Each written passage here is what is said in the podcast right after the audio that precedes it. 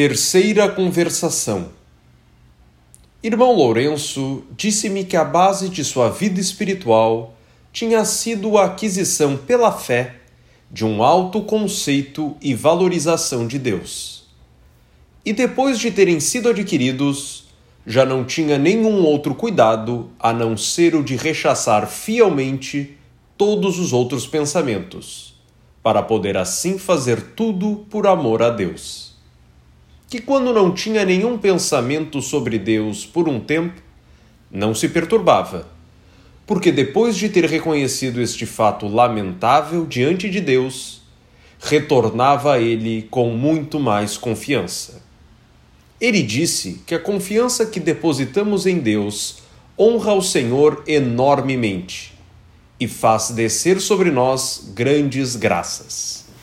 Que era impossível não somente enganar a Deus, mas também era impossível para uma alma sofrer durante muito tempo, se é que estava perfeitamente entregue a Ele e determinada a suportar qualquer coisa por amor a Ele. Desta forma, o irmão Lourenço havia experimentado frequentemente o imediato socorro da graça divina. E devido à sua experiência com a graça de Deus, quando tinha um trabalho para fazer, não pensava nele com antecedência, mas só quando chegava a hora de fazer. E encontrava como refletido em Deus, como em um espelho, evidentemente, tudo o que era adequado fazer. Quando os trabalhos externos lhe distraíam um pouco de seus pensamentos sobre Deus, uma lembrança fresca proveniente de Deus lhe enchia a alma e assim era tão inflamado e transportado que lhe resultava difícil conter-se. Ele disse que estava mais unido a Deus em seu trabalho externo que quando o deixava de lado para retirar-se a fazer as suas devoções. Sabia que no futuro teria uma grande dor física ou mental, e que o pior podia acontecer era perder esse sentimento de Deus que tinha desfrutado durante tanto tempo, mas que a bondade de Deus assegurava-lhe que não lhe abandonaria totalmente e que lhe daria força para suportar qualquer mal que lhe suceder com a permissão de Deus. Portanto, não tinha nenhum medo.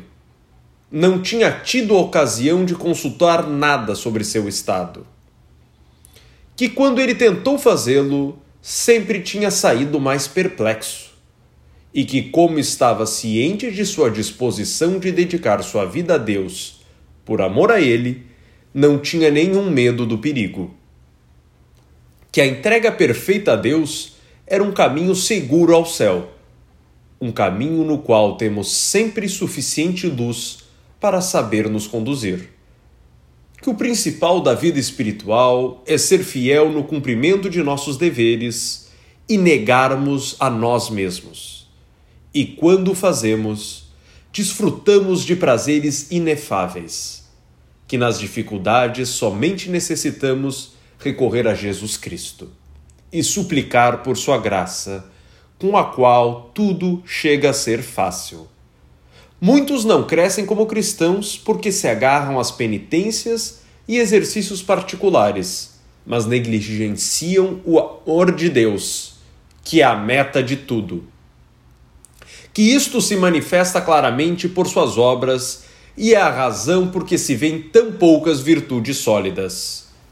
Que não precisava nem arte ou ciência para ir a Deus, mas apenas um coração resolutamente determinado a não dedicar-se a outra coisa a não ser Deus, do amor a Deus e de amar somente a Ele.